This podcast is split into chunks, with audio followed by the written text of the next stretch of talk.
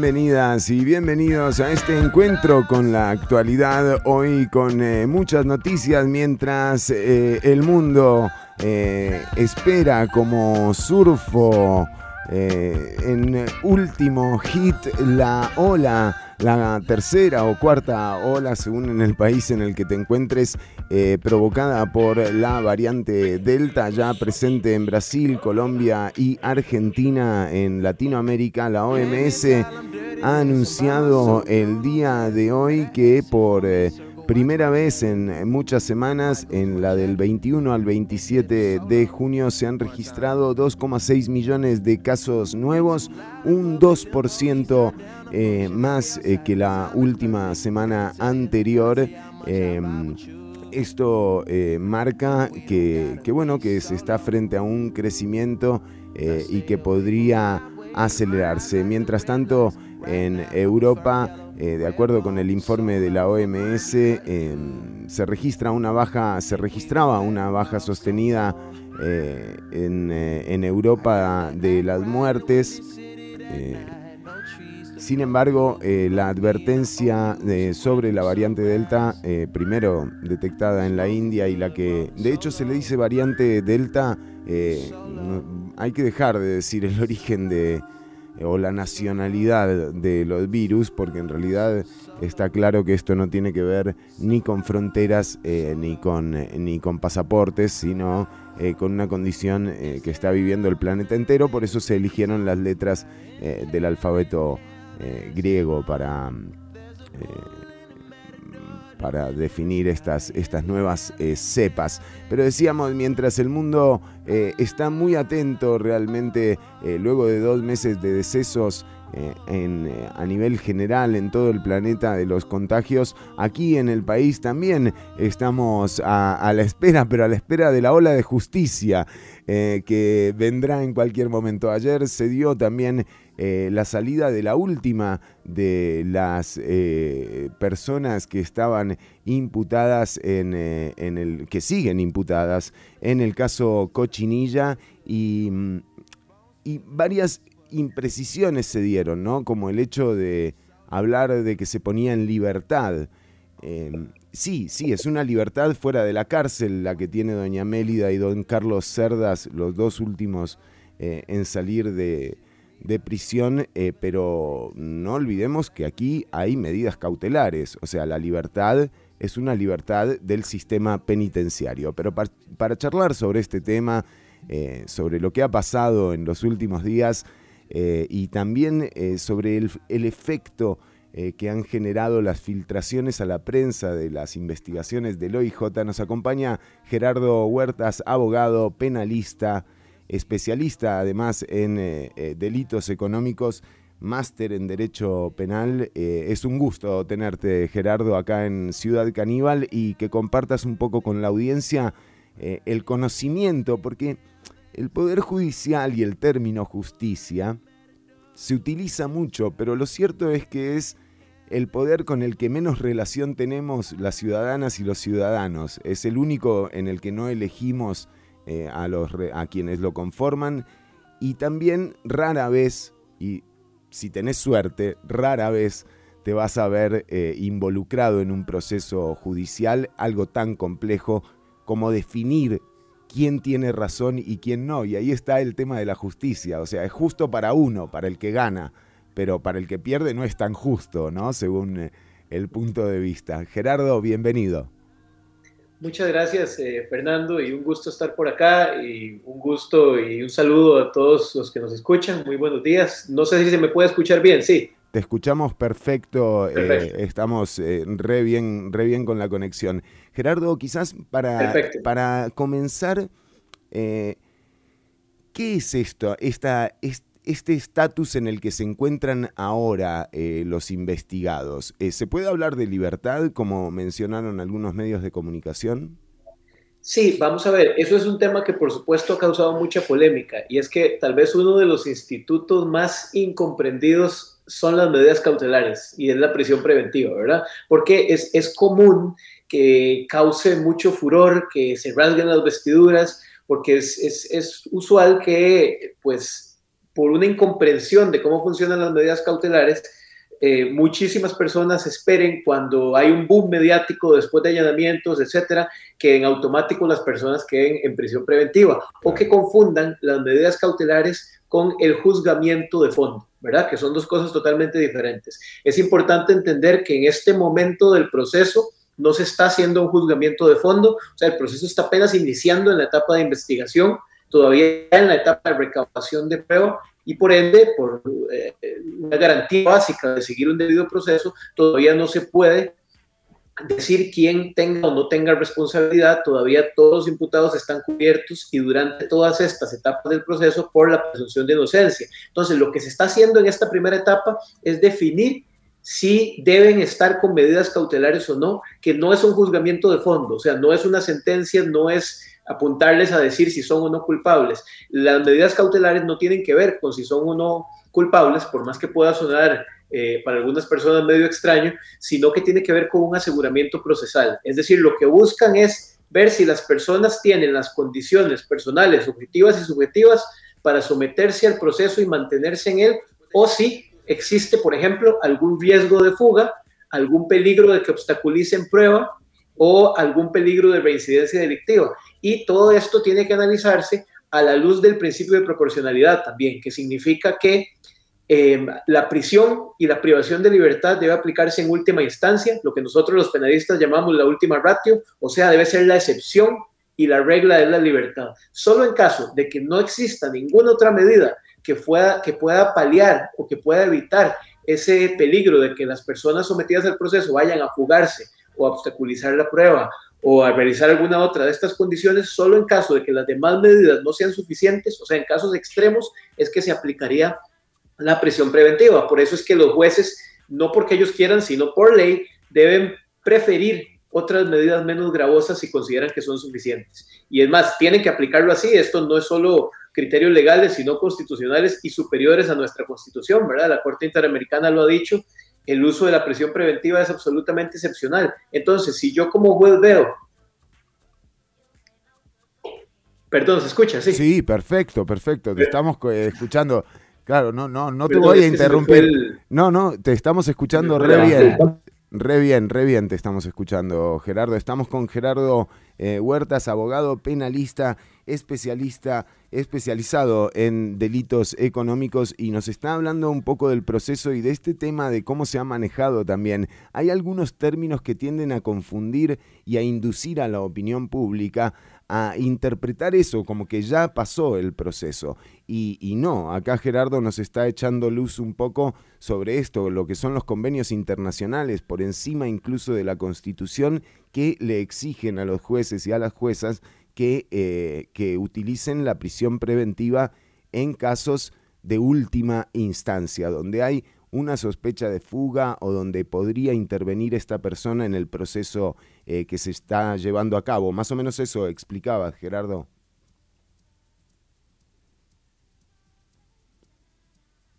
A ver si lo tenemos ahora. Ahora sí te tenemos, creo. Eh, ahora sí. ya, gracias. Es que hubo un problema con los audífonos y por eso perdí conexión. Eh, sí, eh, muchas gracias, eh, Fernando. Más bien, les, explicaba que en efecto los convenios internacionales en materia de derechos humanos y la Corte Interamericana ha dejado claro, esto es un tema superior a la Constitución, que la prisión preventiva es la excepción. Entonces, si un juez considera que cualquier otra medida menos gravosa llámese fianza, llámese impedimento de salida del país, llámese obligación de firmar eh, en momentos periódicos o inclusive en otros casos arrestos domiciliarios con brazalete electrónico, son suficientes para mitigar, para reducir ese peligro de que la persona no se vaya a someter al proceso o de que de alguna forma vaya a perjudicar la prueba o a intimidar, tiene que preferir esos y tiene que escoger esos medios menos gravosos. ¿Por qué? Porque la prisión preventiva no puede utilizarse como una pena anticipada. Hay que recordar que en este momento los imputados están todavía apenas siendo investigados, les rige la presunción de inocencia todavía no hay un juicio de fondo, que eso llegará hasta etapas posteriores y por ende, en este momento, eh, aplicar la prisión como prima ratio, o sea, como primera opción, sería anticiparles una pena saltándose todo el proceso, ¿verdad? Sin, haberles hecho ese juzgamiento. ¿Y por qué pasa que eh, eh, uno, como opinión pública, nosotros nos vemos inducidos tan fácil, somos tan susceptibles a, a interpretar que estas personas eh, deberían estar presas o por qué la sensación es de justicia incumplida a la hora de ver eh, salir a estas personas. Y, aquí también tiene que ver, em, pero vamos a pasar después al tema de la Fiscalía eh, General y, a la salida, el abandono del barco de Emilia Navas, que, que, bueno, que también condiciona muchísimo el proceso. Pero ¿por qué crees que se da esa sensación eh, de justicia no cumplida para la opinión pública? Sí, claro, bueno, vamos a ver, hay, muchos factores que influyen. Obviamente los temas penales están a flor de piel, ¿verdad? Los temas penales, pues eh, todos, como tienen, como hay intereses públicos siempre por medio en todo lo que tenga que ver con temas delictivos, eh, es evidente y es, y es entendible que la población va a saltar con estos temas, va a haber un interés en estos temas y eso lleva a que, si bien en cualquier eh, sistema democrático tiene que haber eh, información eh, de medios de la apertura de estos procesos, etcétera, y eso es necesario y deseable para la transparencia del sistema, saber qué procesos están siguiendo, especialmente cuando hay temas de deberes de la función pública involucrado. Hay que tener mucho cuidado en lo que se informa y cómo se informa, porque este tipo de procesos, digamos, altamente llamativos, mediáticos, explosivos, tienden a crear siempre juicios paralelos, desde el allanamiento, eh, inclusive uno como defensor llega a los allanamientos y es común que la prensa ya esté ahí, primero, ¿verdad? A pesar de que en el inicio del proceso penal y hasta audiencia preliminar rige lo que se llama la privacidad de las actuaciones, o sea, el proceso, o por lo menos los demoles del proceso, son privados salvo parte, terceros pueden acceder. Y eso no se trata, porque tal vez esto en algunos casos se ha malentendido como que eso implica que mantener el proceso oculto a la gente. No, es que recordemos que en esta etapa el proceso está incipiente, está apenas naciendo, se está estructurando. Entonces, hay un tema de proteger el proceso mismo, de evitar que haya filtraciones de información de investigación que puede comprometer el proceso, por ejemplo, filtrar que se va a realizar un allanamiento, que es un acto sorpresa, por supuesto que compromete ese allanamiento y la prueba que vaya a encontrarse ahí posteriormente. Y además hay un tema de derecho a la imagen de los imputados que en ese momento son solo imputados, o sea, no están ni siquiera acusados como tal, que el día de mañana muchos podrían ni siquiera ser acusados, ser sobreseídos, o sea, ser separados del proceso porque no había suficiente prueba en su contra, pero ya se presentaron ante la opinión pública como culpables, ya se dieron todos los datos de un expediente que está apenas iniciando y por eso rige la privacidad de las actuaciones en esta etapa. Cuando el proceso pasa a un juicio, ahí ya rige un principio distinto, que es el principio de publicidad. Es decir, eh, Fernando, vos, yo, cualquiera de nosotros que no esté involucrado en un asunto puede ir a un juicio como público a sentarse a ver el juicio entero porque se supone que en la etapa de juicio ya el proceso pasó un filtro, que es la audiencia preliminar. Ya hay una acusación, ya eh, un juez lo revisó y entonces ahí, por supuesto que hay que ceder a eh, un principio democrático de transparencia, ¿verdad? Es que la, fiscalización del público sobre cómo se toman las decisiones penales. Pero entonces, eso lleva a que las filtraciones suceden en, en una etapa que debe ser privada, como es esta, para terceros, de cierta información que los medios no deberían tener, y no digo conste que los medios no informen de que hay un proceso y que se están pidiendo medidas cautelares, por supuesto que eso hay que informar, pero distinto es filtraciones, por ejemplo, de las intervenciones telefónicas, de los temas privados que están sucediendo en el expediente, son, son, son, eh, un, son un, doble filo, porque las personas entonces reciben información sesgada que difícilmente van a poder entender si no tienen el contexto entero del expediente y además el, el expertise y eso lleva a que se cree un juicio paralelo, digamos, un, adelanto de culpabilidad, una opinión de, verlos ya como culpables a todos, un estigma sobre esas personas, y eso por supuesto que causa también presión en los operadores del derecho, aunque sea de forma inconsciente, porque los jueces y juezas son seres humanos, al fin de cuentas, y puede no ser algo consciente que, que ese sea esa presión,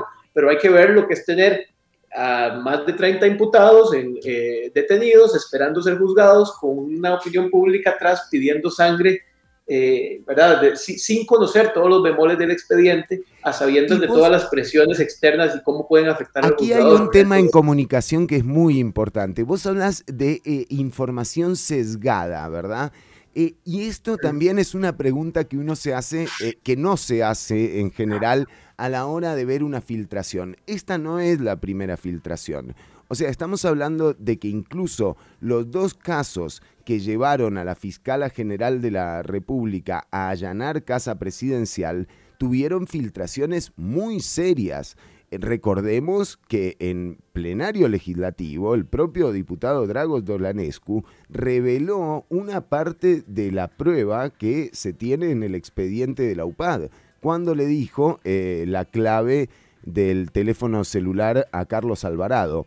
Eh, digo, cuando uno ve estas filtraciones, tiende a no preguntarse de dónde vienen. O sea, se presenta como la verdad eh, realmente. Entonces uno dice, bueno, si esto lo dice el OIJ, esto es real. Pero ¿dónde está el sesgo? ¿Falta una parte de la historia, querés decir, Gerardo? Claro, eh, faltan varias partes. Bueno, primero que nada, una, a, ver, las filtraciones de intervenciones, por ejemplo, para poner eh, el caso de intervenciones telefónicas que se filtren al público, que son información donde rige la privacidad de las actuaciones en esta etapa, normalmente la intervención telefónica tiene dos partes. El crudo de la intervención, es decir, la transcripción exacta de la llamada y lo que se filtra y lo que normalmente está al inicio en el expediente, que no es la llamada exacta, sino que es un resumen del OIJ o de los agentes que realizaron la escucha de lo que ellos interpretan de esa llamada. Como cuando te daban el resumen del Quijote en el cole, ¿no? O sea, te lees Básicamente, entonces, a ver, en toda intervención telefónica hay un informe del OIJ o si es otro tipo de casos, pues de, otro tipo de, policía, en donde ellos indican, eh, sujeto X habló con sujeto Y, se dijeron lo siguiente y esta frase quería decir lo siguiente de acuerdo a nuestra investigación. Entonces, ese no es la intervención completa, ¿verdad? Es más, ni siquiera es la intervención o las palabras directas de las partes. Eh, eso es la el análisis que hace la policía judicial, eh, que además es subjetiva en el sentido de que tiene un interés en la investigación. Es parte, es parte. Es parte de la investigación y entonces hay que tener mucho cuidado con esto, porque el público puede estar obteniendo la interpretación de una de las partes de lo que se dijo, no necesariamente lo que se dijo. Ahora, aun cuando se filtre lo que se haya dicho o un extracto de lo que se dijo, si yo no tengo esa conversación entera, por ejemplo, si yo no tengo la hora de llamada entera, sino que tengo tres minutos o una frase sacada de contexto, pues por supuesto que eso puede crear sesgos en lo que yo interprete. Eso entonces lleva al público a rasgarse las vestiduras con información absolutamente incompleta, que significa una presión y es que es presión muy delicada, porque no, no, es solo presión que puede dañar irreversiblemente la imagen de imputados que el día de mañana podrían ser absueltos, sino que no, no sé si has visto que ha habido pues todo tipo de, de notas mediáticas en contra inclusive de la jueza que resolvió, eh, unas de índole eh, difamantes y otras de índole peligrosa. ¿verdad? Entonces, eh, gravísimo lo que gravísimo, independencia judicial. Gravísimo, gravísimo lo que se, lo que las denuncias que hay contra Carolina Lizano, las, mm. las, suspicacias. Pero las, los, digamos, las denuncias son gravísimas. Si alguien tiene una prueba de esto, tiene que presentarlo de manera urgente porque eh, digamos, eh, no se puede decir que a, una jueza le pagaron para que saliera alguien antes o después eh, sin, sin perjudicar todo un proceso. Y aquí con lo que, con lo que nos está... Tal vez, perdón, perdón que te, que te interrumpa. yo, ahí, más bien, más bien a lo que me refiero es a varias notas en donde inclusive se han publicado situaciones eh, personales íntimas de la jueza, de dónde vive, del domicilio, de situaciones, o sea, eh, alusiones a cuánto lleva o no lleva en el Poder Judicial, situaciones que no tienen que ver con su resolución, que son dimamantes, pero que por supuesto que vienen a afectar la independencia judicial, porque eh, queda en el inconsciente de que un juez resuelve apegándose a lo que diga el expediente, no para el clamor popular, y acto seguido, pues ese juez es vilipendiado en todo, en todo tipo de sectores, ¿verdad? Entonces, eso, eso es grave a nivel de independencia judicial, ¿verdad? Y, es el problema que se da muchas veces de cómo puedan verse los jueces afectados por resolver conforme a derecho y que no necesariamente es lo que pida la gente en un momento determinado de un expediente, porque normalmente se pide condena anticipada, pero no, no puede funcionar sin un debido proceso. ¿verdad? Increíble, increíble. Y ahí, con todo lo que mencionas, uno eh, ve esto, ¿no? Ve las filtraciones que se han dado en prácticamente todos los casos. Esto no es de ahora. Vas al caso mm. de Keylor Navas y también hay filtraciones. Eh, ¿Quién las hace? Es una de las grandes preguntas que, que hay para responder, ¿no?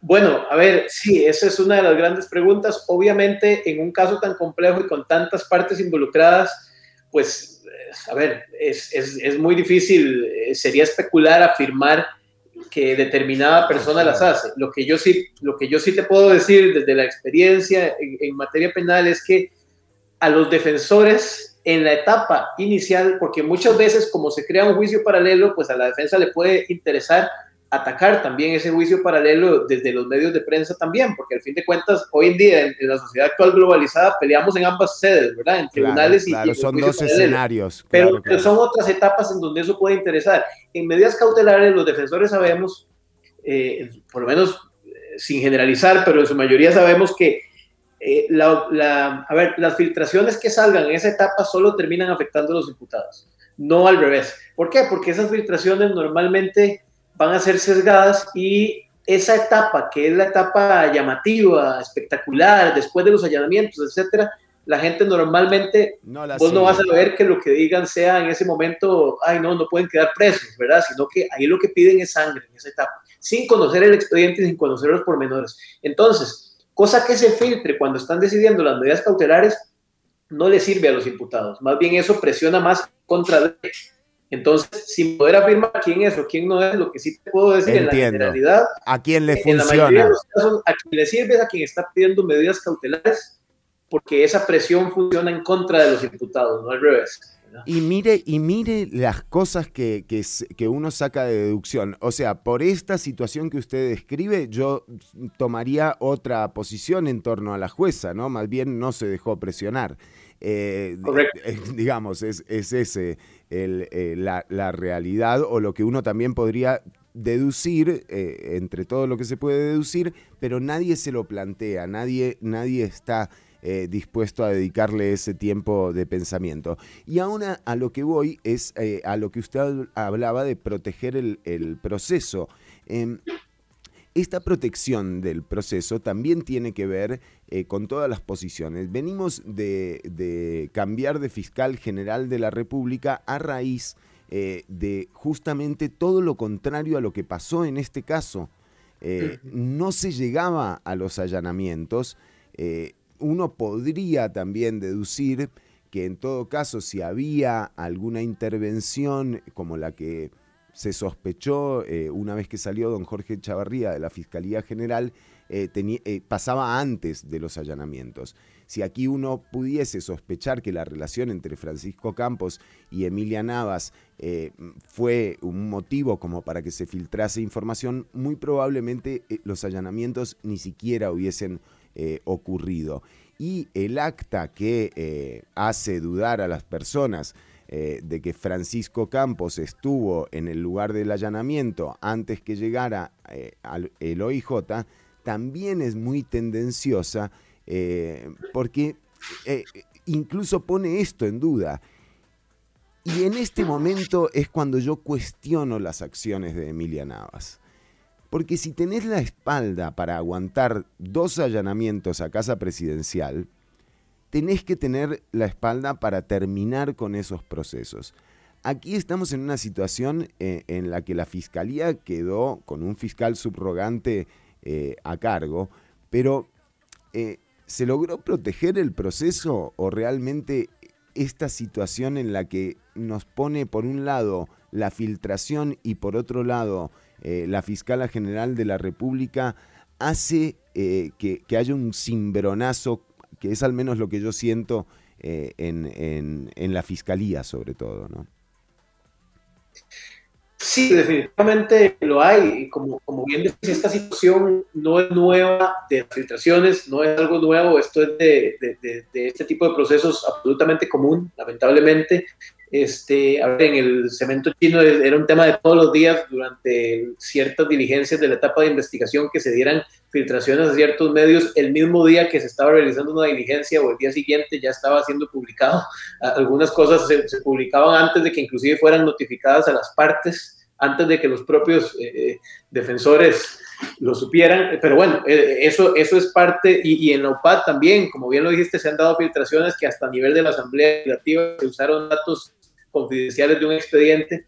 Entonces, evidentemente, el expediente, esto lo que demuestra es que no se está logrando proteger las pruebas y es que esto debería ser de interés para todos porque, primero, por un tema de protección a la imagen de personas que todavía deben ser consideradas inocentes, que importante, Fernando, podría ser cualquiera de nosotros. Es que la gente tiende a pensar, tiende a ver desde la lejanía a los imputados pensando, eso nunca me puede pasar a mí no, no, te puedo explicar lo fácil que es terminar siendo Pero también ahí lo que nos pasa siendo inocente precisamente por los actos abusivos o la forma en que muchas veces eh, se ejerce el poder, ¿verdad? O en que muchas veces se denuncia temerariamente o muchas veces pues la fiscalía tiene que proceder a investigar una denuncia y eso te, te incluye como imputado injustamente y entonces para la gente normalmente las garantías son alcahueterías hasta que las necesitan. Cuando las necesitan, ahí sí, son derechos fundamentales y ahí sí las pido a gritos, ¿verdad? Entonces, por eso es que hay que tener mucho cuidado eh, con eso, ¿verdad? Y estas filtraciones,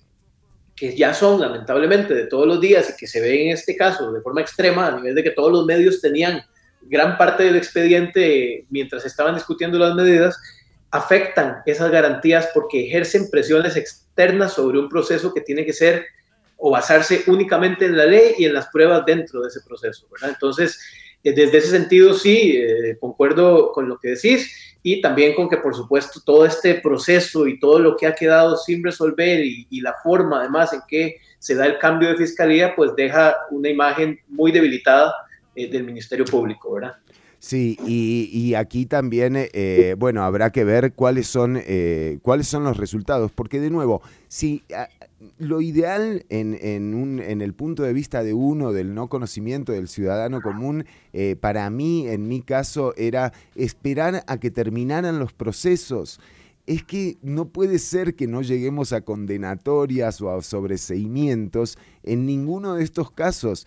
Y vean las filtraciones lo que provocan el teléfono de Carlos Alvarado, esos teléfonos que se llevó la fiscalía, todavía no los pudieron abrir. No, los, no han podido ni acceder a la prueba por estas filtraciones. Porque eso le da recursos también, eh, eh, también esto pasa a la defensa para, para apelar, ¿no? O sea, y para, para estirar, o sea, es un recurso eh, legal que tienen las partes. Em, esto ocurre así. Y por otro lado también la sensación es que la justicia y eh, las medidas em, cautelares eh, se aplican muy fuerte cuando se trata de brownies con marihuana o cuando se tiene, por ejemplo, al 80% de las mujeres que están presas en el Vilma Curling están ahí por narcomenudeo. Y de repente llega Mélida Solís eh, con 3 millones de dólares y, pasa una noche y a la otra se va. Entonces, también el acceso a la justicia no es muy justo.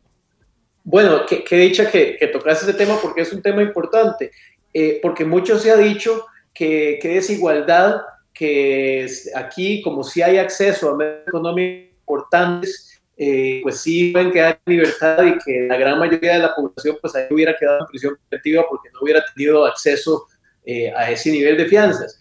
A ver, aquí hay que, diferenciar cosas.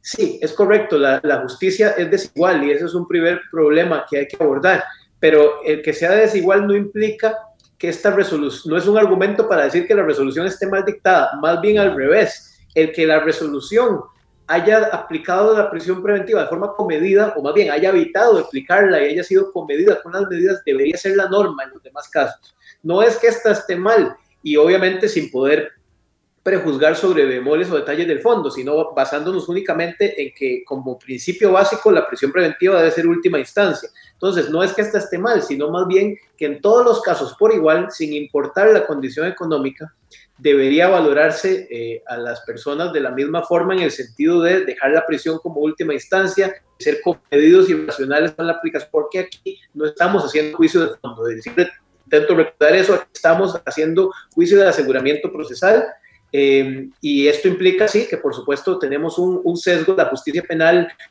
es selectiva, lamentablemente es una realidad, la justicia penal es selectiva, no, no en vano la mayoría de centros penales están llenos de personas eh, en condiciones de pobreza, ¿verdad? Que, que, que, pues el sistema selecciona porque son delitos, eh, los que tienen que ver o están asociados criminológicamente con la pobreza son delitos mucho más fáciles y rápidos de procesar, ¿verdad? Y entonces eh, el sistema es absolutamente selectivo y elitista en muchos aspectos. Entonces, no es que la resolución esté mal, más bien considero que debería ser el parámetro de mesura de cómo debe valorarse eh, a todos por igual a la hora de valorar medidas cautelares.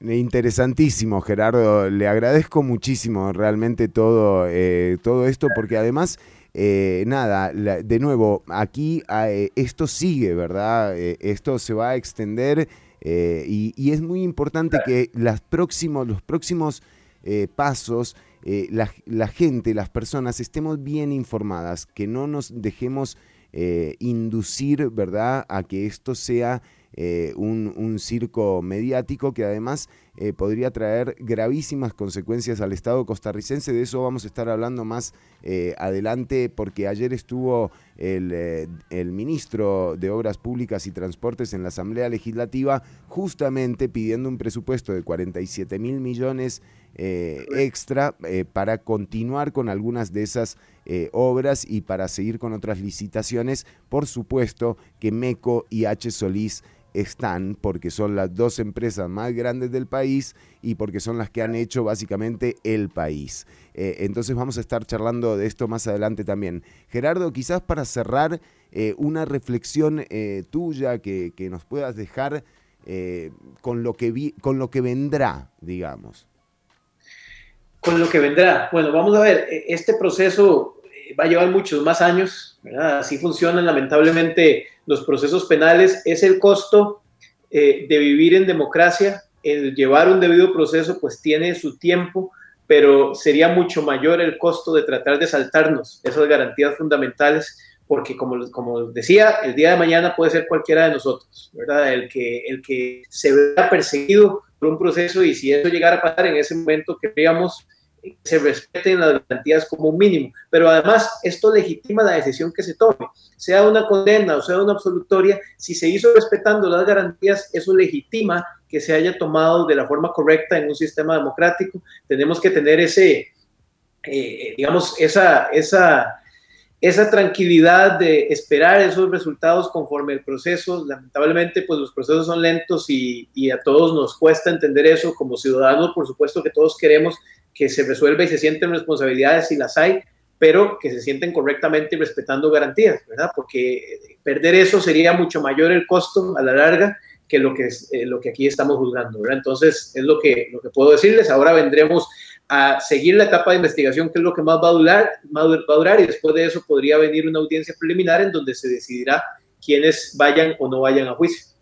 Bueno, y a la espera de esto, en el medio de todo esto, también eh, le toca ahora a la Corte Plena eh, asignar eh, un fiscal general, porque se vienen también casos como, por ejemplo, algunas denuncias contra Méndez Manta, que también debe, debe manejar, en el caso de ser funcionarios o jerarcas públicos, directamente la fiscalía la Fiscalía General, ¿no? Entonces en eso también le van a meter eh, un poquito de gas a, esa, a esa decisión, ¿no? Digo, no se van a Correcto, claro, especialmente pues eh, procesos por miembros de los supremos poderes tienen que ser manejados por el fiscal general y entonces con más razón tienen que acelerar eh, consolidar ese, ese nombramiento. Claro. Y lamentable realmente, para mí, lamentable la salida de, de Emilia Navas.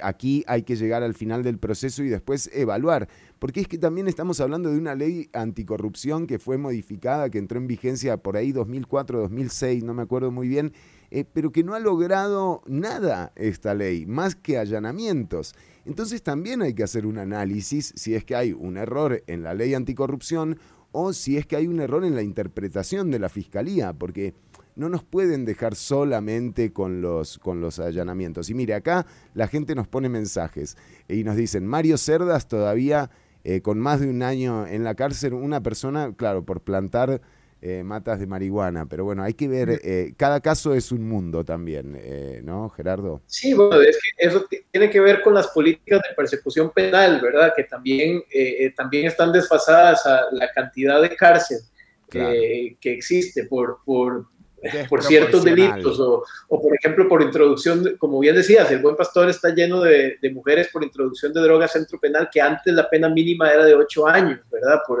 así, fuera, así fuera un gramo. Entonces, hay, hay, hay previsión de políticas de persecución penal que debe hacerse, ya eso son políticas criminales, política legislativa, ¿verdad? Eso no es algo propio del Poder Judicial, sino que eso tiene que ver con la construcción de los delitos, ¿verdad? Que como todo es una construcción social. Entonces, es, es, sea, es una revisión integral que debe hacerse, pero, pero sí, es, es parte de, ¿verdad? Te agradezco en serio, Gerardo. Espero eh, y esperamos, seguro que la audiencia también, contar con vos eh, más adelante, justamente para echar un poquito de luz. Eh, no, no es habitual que, estemos empapados de esto, ¿no? Creemos que, bueno, que salió Mélida Solís ayer y esto podría ser una buena noticia también para el proceso si la idea es justamente llegar eh, finalmente a la verdad real de los hechos, como le dicen ustedes. correcto, correcto. Esa es la idea, ¿verdad? Que se pueda llegar a la verdad real respetando las garantías procesales. Muchas gracias, encantado de mi parte también, eh, Fernando, y, a todos los que escuchan y y pues estamos para servirles. Y nos encontramos en la próxima. Eh, seguí escuchando porque nosotros eh, seguimos con el programa. De hecho, ya viene Marco Díaz desde Turrialba con alguna de las eh, noticias históricas. vamos con mensajes de la audiencia. Esas garantías son para todas, pero en la práctica solo para personas de recursos. Pero bueno, Gerardo también hablaba ahí de la proporcionalidad. digamos, no es que tenés que tener 3 millones de dólares para salir de, para pagar una fianza. Eh, las fianzas se definen eh, a partir de la proporcionalidad. Lo que tiene Melida es mucho más de 3 millones de dólares y por eso eh, le pidieron esa cantidad. Pero un saludo para todas y todos los que están atentos a la transmisión de Facebook. Ahora cortamos, pero seguimos en el online de la radio. seguí escuchando Una Bulla Radio y también Nova Hits Radio esto que vas a escuchar ahora son los Rolling Stones, un tema que sacaron eh, eh, al principio de la pandemia, Living in a Ghost Town. Ya venimos con más Ciudad Caníbal.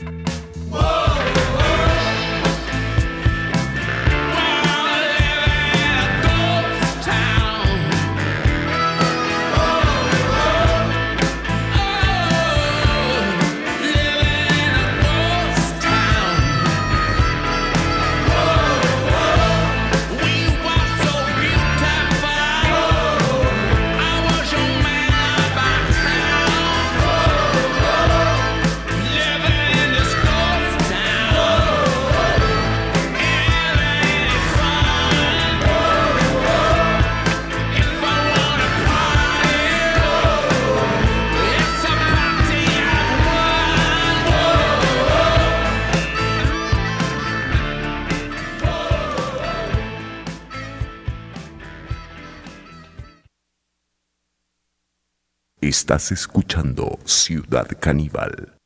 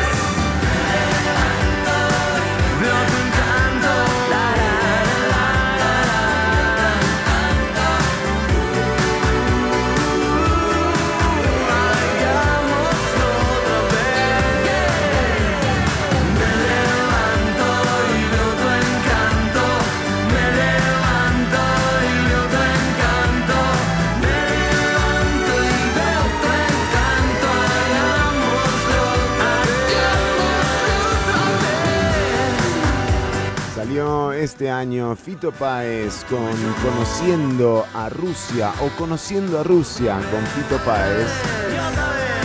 Tu encanto.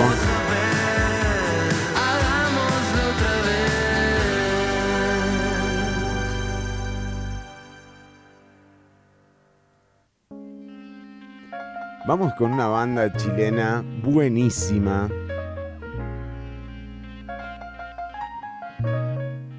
Raguayana, mi amigo Luis. Un temazo para matizar acá en el GAM, en el centro de San José, está lloviendo. Dejen entrar a mi amigo Luis. Para Luis,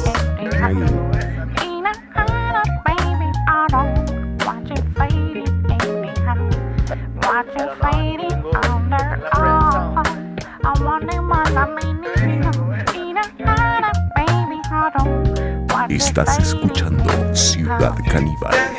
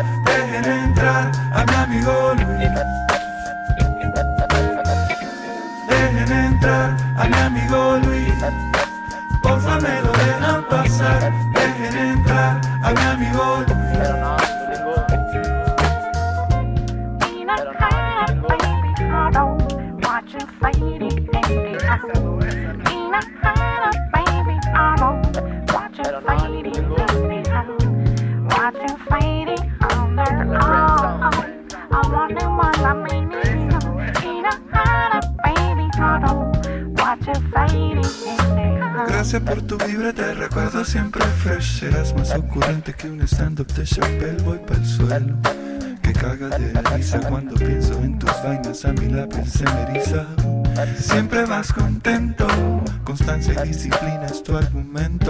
Largo tiempo dormirás bajo tierra y un montón de amigos, porque amigo Luis, tú alegraste nuestras vidas. Dejen entrar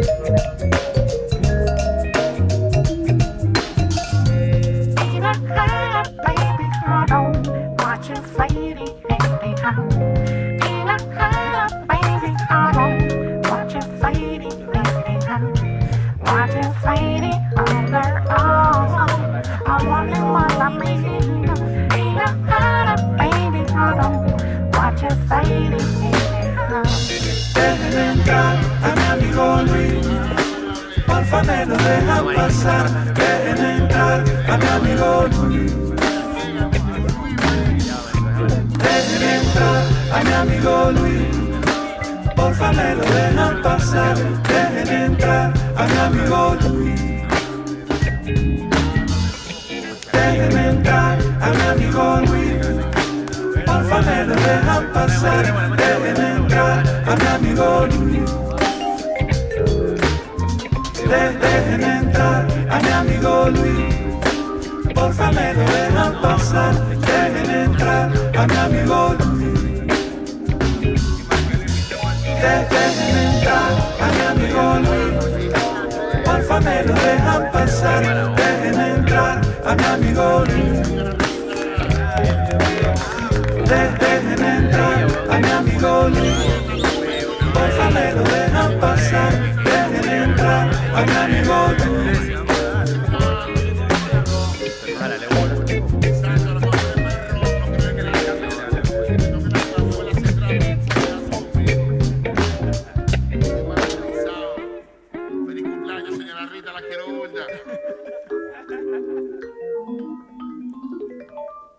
Mi amigo Luis. Feliz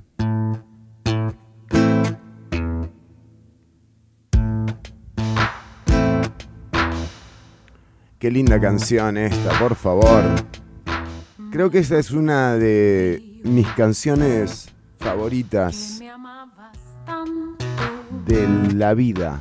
y como mentías cuando yo a tu lado te lo preguntaba. Es música nacional, es Nelly Que siempre Por Arend. Aren Vargas y Nelly Juárez en este temazo. Me lo dijo El Río. Bueno, y eh, aprovechamos para darle la bienvenida. Está con nosotros Marco Díaz. Marco, no le mandaban, no, algo pasó, ¿eh? No le mandaban el enlace de la transmisión. Sí, así estamos, ¿verdad? Este, uno intenta, primero uno falta una semana y luego ya vuelve el programa y, y le tienen como estas condiciones, ¿verdad? Es terrible lo que está pasando acá, ¿eh? Yo no sé, eh, desde, desde el caso Cochinilla esto se ha ido, ha ido está fuerte, ajá, porque, porque uno no sabe, ¿verdad? Ya quién, quién puede estar implicado, quién no puede estar implicado. El programa desde hace unas semanas se viene, se viene complicando al interno. La gente que nos está escuchando no se da cuenta, pero al interno está complicado. Sí, estamos como la fiscala general, ¿eh? estamos renunciando, todo el mundo se está yendo, es un quilombo esto. No, o sea, Sí, bueno. eh, sí, son cosas que pasan. ¿Cómo está tu Rialba? ¿Está lloviendo? Porque si, no, en- porque si no, en definitiva, el país sí se va para la mierda. Erwin Macís. Ah, Advertencia de Erwin Sí. Macís. el no candidato. Este, sí, está lloviendo un poquito aquí. Eh, yo pensé que más bien que el baldazo iba a ser peor, que hay una posibilidad de que se venga un aguacero torrencial. Pero sí, sí, lluviecita ahí mañanera, Matizadón. Eh, bueno, y hoy, totalmente. hoy con, eh, con novedades entramos con entrevista en el programa de hoy, eh, pero bien decíamos que eh, tenemos muchísimo más contenido entre el contenido preparado para hoy. Eh, cada vez que no hay un allanamiento ya es un buen motivo para hacer el programa. eh, y, y además, eh, o sea, usted tiene cosas preparadas, ¿no? No vaya a ser que Emilia Nava salga Uy. con alguna noticia y nos tire abajo el contenido de hoy también. Esperemos, sí, esperemos poder terminar la sección, ¿verdad? Que no, que no me lleguen a volarme el portón de la casa mientras estoy hablando aquí. Pero, eh, mae, hoy traigo un contenido eh, realmente... eh, hoy traigo contenido pesado, la verdad. ¿Pesado? Este, voy a hablar de... Sí, sí, sí. O sea, Yo pensé lo que voy a decir, está, es- está al nivel de... Está al nivel del... del es que ni siquiera puedo, ni siquiera puedo como dimensionar el nivel. Esto, esto que traigo hoy es, es, es algo bien, bien pesado, No, madre. no, no, Voy a hablar, para. voy a hablar de un embajador, Ajá. bueno, de un ex embajador eh, costarricense, se podría decir, que fue el embajador de Costa Rica en Italia y Yugoslavia durante el gobierno de, de Otilio Late en 1951, por ahí. Este, un señor que se llamaba Teodoro Castro. Mire usted, no lo tengo, ¿eh? Ahora, ¿lo, lo ubica o no lo ubica? No, para nada. Don Teo. Uf. Uf, usted, me dice, porque yo aquí tengo, yo aquí tengo material para tirar para arriba. man. Me involucra directamente, que me lo dice así, es como que ya me, me- estoy esperando que me tumben la puerta. Bueno, no, no, no, no nos involucra directamente, pero tal vez sí un Ah, poco de, de donde podríamos, de donde podríamos parar si, si seguimos como por ese rumbo, ¿verdad? Ay, y cuénteme, eh, ¿por qué lado viene la historia? Fue, eh, bueno, fue, fue embajador, eh, al menos uno de los países ya no existe, digamos, de Yugoslavia. Sí, sí, sí, sí. A ver, la historia es, la historia es importante. eh, es que el tipo, el tipo es súper importante, es, es increíble. Eh, le podría decir que él en realidad no se llamaba Teodoro Castro, ¿Cómo? eh, que era un seudónimo y que quizás, quizás, quizás nació en el Imperio Ruso y que quizás, quizás, quizás eh, fue un, un espía de la Unión Soviética. No, pará. Teodoro. Ajá. Espionaje, o sea, espionaje. ¿Y cuál es la otra opción? Sí. Espionaje, espionaje. Este, espionaje fuerte eh, soviético en el puro corazón de- del país. eh, que implica básicamente a todo el mundo en esa época. aquí. No, pará. Bueno, ya nos vamos a enterar entonces de Teodoro Castro, el espionaje en los 50, que es una linda época para ser espía, ¿eh? Sí, la época, la época dorada. Aparte que es la época dorada porque eh, aunque siempre se mantuvo el espionaje durante, bueno, siempre se ha mantenido el espionaje hasta el día de hoy. O sea, incluso han habido polémicas entre, sí, entre los gobiernos de Inglaterra y Rusia todavía a día de hoy. Este, hay que decir que el espionaje en la época de Stalin fue otro nivel. Era un buen empleo, ¿eh? porque Un gran empleador, un gran eh, reactivación económica de Stalin fue empleando espías. ¿Eh? La, la falta, el desempleo, todas esas cifras. está muy obsesionado de, de Claramente. Bueno, tenemos un problemita con la señal, pero ya lo vamos a, a resolver. O sea que hoy vamos a tener espionaje de los 50. Les digo, es impresionante, ¿eh? porque eh, esas historias que nos trae Marco Díaz que uno nunca, jamás en la vida escuchó algo así. Y menos de Don Teodoro, que lo tenemos en el más alto de los conceptos, digamos. Sí, Teodoro que parece un, un señor. Bueno, en realidad es que es un señor. O sea, el, el tipo incluso fue catedrático universitario. O sea, no, Oh, no wow. era un espía cualquiera. No era un soplas, no, no, no. Bueno, No, no, no, no. Y amigo de los importantes de aquí también. Ah, bueno, o sea, hoy, hoy, nos, si- hoy, si no nos han cerrado el programa, ah, claro, acá no nos pueden cerrar el programa. Una bulla, no hits, Bueno, no eh, nos echan jamás. Esperemos, ¿verdad? Vamos a ver. Esperemos. Pónganse serios, o sea, además, o sea, no nos Fernando. involucra, no nos involucra. Fernando. No, Con Fernando trabajamos juntos en el... no, nada que ver, o sea, por favor. Dos, tres, cuatro, cinco, seis. Filtraciones, espionaje, ¿cómo estamos en este programa, eh? Sí, sí, sí, sí, sí. Muy fuerte. Espero no perder el espíritu, ya que estamos yendo por ahí. No, y ojo porque, sí. Porque eh, más adelante, eh, hablando de lo que pasa eh, con el caso Cochinilla, ayer estuvo Méndez Mata en, eh, en la Asamblea Legislativa. Eh, les digo que la, o sea, la audiencia de Méndez Mata en la Asamblea fue un lujo. O sea, la, la sorteó, digamos, capoteó eh, el, el vendaval y además explicó un par de cosas interesantes que vamos a, que recogimos de esto. Entonces mejor cerremos la Asamblea Legislativa. No, tranquilo, Pedro, no, no, no pasa. Pedro Muñoz es, es bravo, ¿eh? Él pierde una elección y empieza a cerrar a lo loco eh, cualquier cosa. Lo que le pongas enfrente. él- Entonces mejor sí. cerremos la Asamblea Legislativa. Tranquilo, Pedro. Es una que porquería. igualmente hay que Eh, decir, eh. Es una eh, porquería. Tranquilo, Jonathan.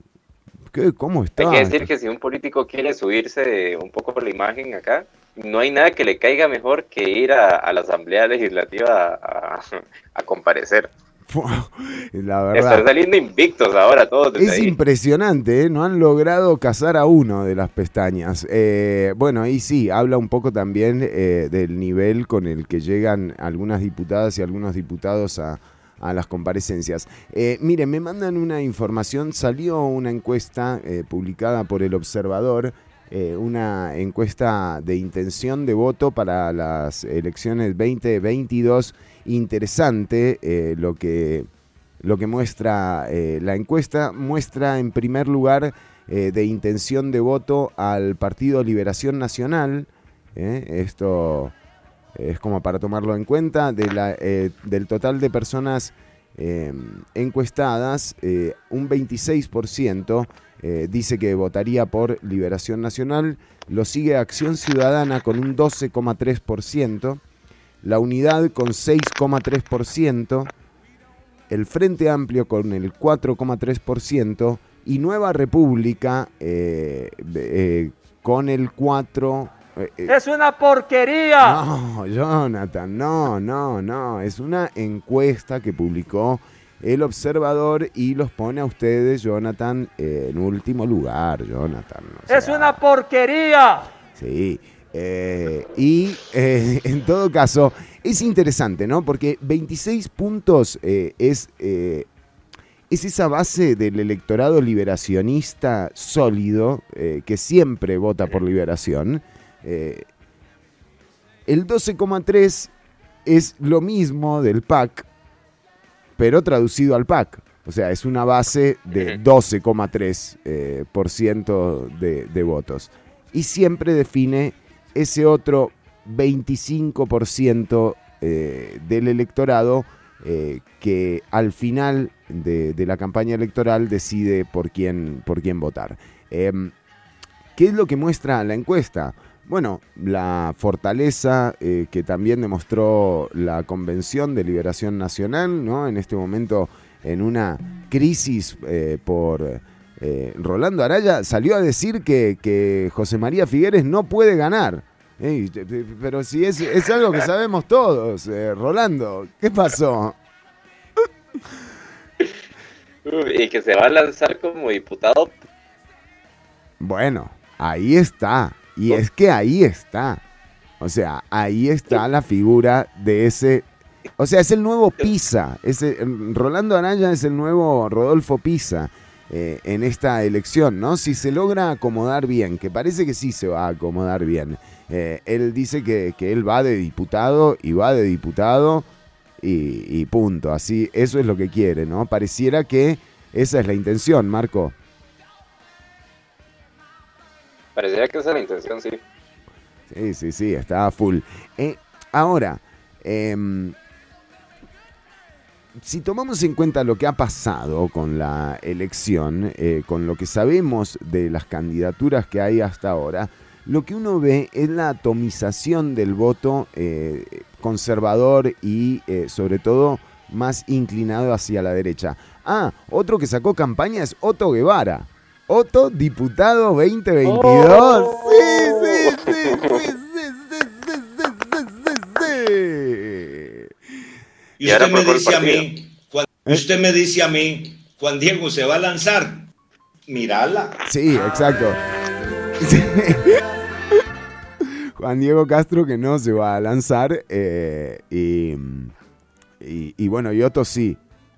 Y Otto va por el movimiento libertario, insiste con el movimiento libertario hasta que, o sea, eh, o- o- digamos, eh, hasta donde sea. Le puso una llamita, le copió el logo a, a Roberto Thompson. Le puso una llamita así como medio mafufa en el, en el logo. Eso hay que aplaudirlo porque de ser brasa, Sí, sí, sí. Y Bueno, es el futuro. ser brasa es tuanis, o sea. Eh, y eh, Otto Guevara, bueno, ya se lanzó. Digo, está muy atomizado el voto, el voto de, de la, de la derecha. eh, y eh, por cómo se va acomodando, quienes más ganan en esto son el PAC y Liberación. Eh, muy Sí. probablemente a esta altura, hoy habría, eh, si las elecciones fueran hoy, habría una segunda vuelta entre eh, José María Figueres y quien quede electa o electo como candidato eh, por el partido Acción Ciudadana. Em, Puedo hacerle una consulta. ¿Viene, viene cantidad de indecisos o de, del voto que no se sabe para qué, para qué partido va? Sí, eso en realidad son las cifras eh, del Tribunal Supremo de Elecciones, que tiene datos muy interesantes, ¿no? Por ejemplo, un 25% eh, de, de gente que no, no se la puede llamar indecisa, sino más bien que define muy tarde eh, por quién va a votar. Eh, define incluso el día eh, de, la, de la elección. Em, tampoco hay que separar el Frente Amplio, ¿verdad? De, de esto. Sí, sí, sí, o sea, el Frente Amplio tiene una posibilidad de recuperar terreno perdido. Eh, recordemos que si hay un partido que perdió las elecciones pasadas, es el Frente Amplio. Eh, tenían nueve diputadas y diputados y ahora se quedaron con uno. eh, podría llegar a recuperar algún espacio en, en esta elección que viene y hay que esperar a ver cuáles son las listas de las diputaciones.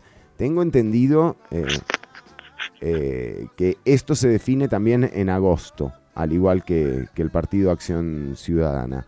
Em, pero bueno, suenan nombres como los de Sofía Guillén, em, suena, suenan por ahí algunos regidores que ya han manifestado su intención eh, de, de postularse ¿no? para las candidaturas del Frente Amplio em, y veremos cómo, cómo se va definiendo esto. Pero ese 25% que define su voto va a ser el que le va a volcar la balanza eh, o el que va a definir ese, esa segunda ronda que muy probablemente eh, se dé.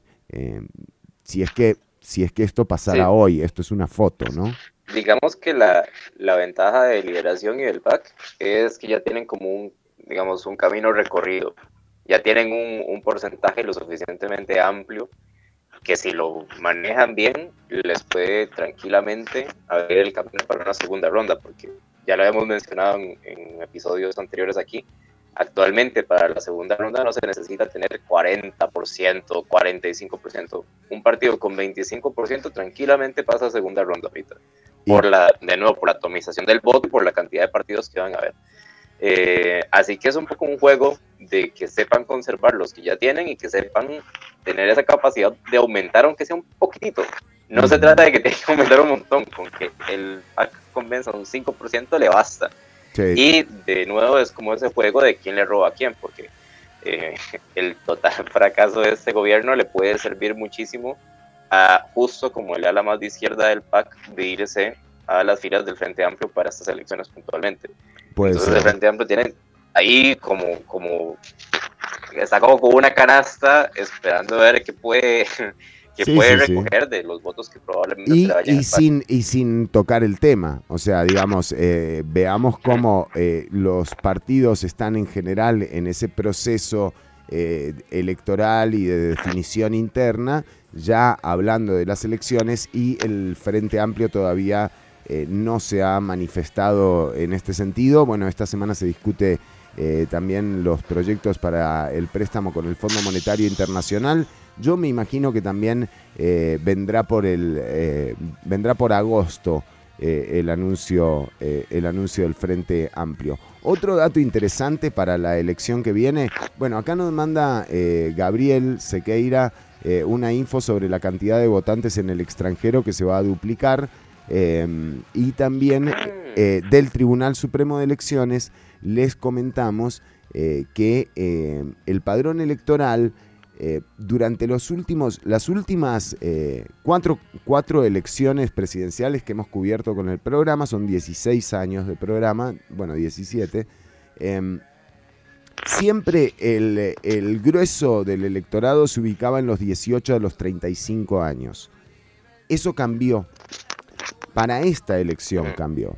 La mayoría de los electores está ubicado en el grupo de 28 años a 40 y pico de años, ¿no? O sea, es una población más adulta eh, y en otro momento eh, que la que define, la que va, a la que es ese, la que conforma ese 25% que usted me preguntaba, Marco.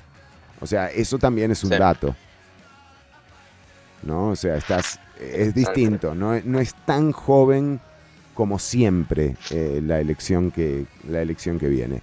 Eh, son datos y por otro lado el costo de la elección. Va- estamos frente a una elección que va a ser la más austera eh, de la historia, eh, sin dudas, por las condiciones que, que se viven en el país. Pero bueno, esto al margen...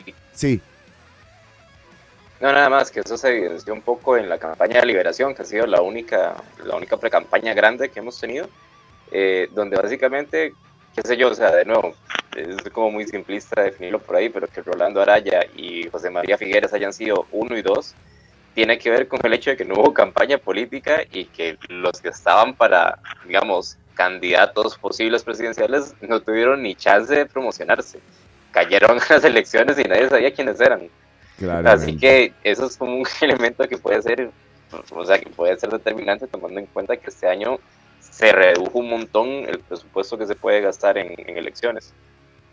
Ya, o sea, digamos. Mire, para que le haga uno algo, eso tiene que fumarse una hectárea, ¿no? Exactamente. Sí, sí, sí. Eh, bueno, pero sí, sí, pasó eso. cambiar de tema. Y, eh, y Araya, eh, de nuevo, eh, ya lo dijimos, eh, pero para reiterarlo como concepto, eh, es el nuevo Rodolfo Pisa. O sea, eso es lo que va a definir eh, también. eh, porque uno decía, bueno, y Pisa ahora- no esquiva también. Pisa más, pisa más, de hecho, pisa, eh, pisa. ¿Qué onda con pisa? A ver, alguien, ¿lo tenemos a pisa? No gobernaré, Bueno, bueno. Eso es lo que tenemos de Rodolfo Pisa, ¿eh? Hasta ahí, no gobernaré, Y, listo. bueno, ¿y qué se sabe de Mario Redondo? ¿Va o no va al final? ¿Cómo? Mario Redondo puede que vaya, pero a la chorpa. O sea, ¿cómo está la vara? Digamos, no sé.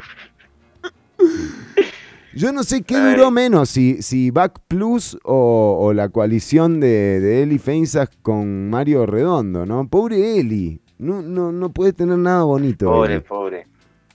¿Eh? Él lo intenta, o sea, él lo intenta, eso, eso no, se le, no se le puede negar, el, el, el Sí. señor la pulsea. Seguí la Uno lo pulsea. ve ahí, pero...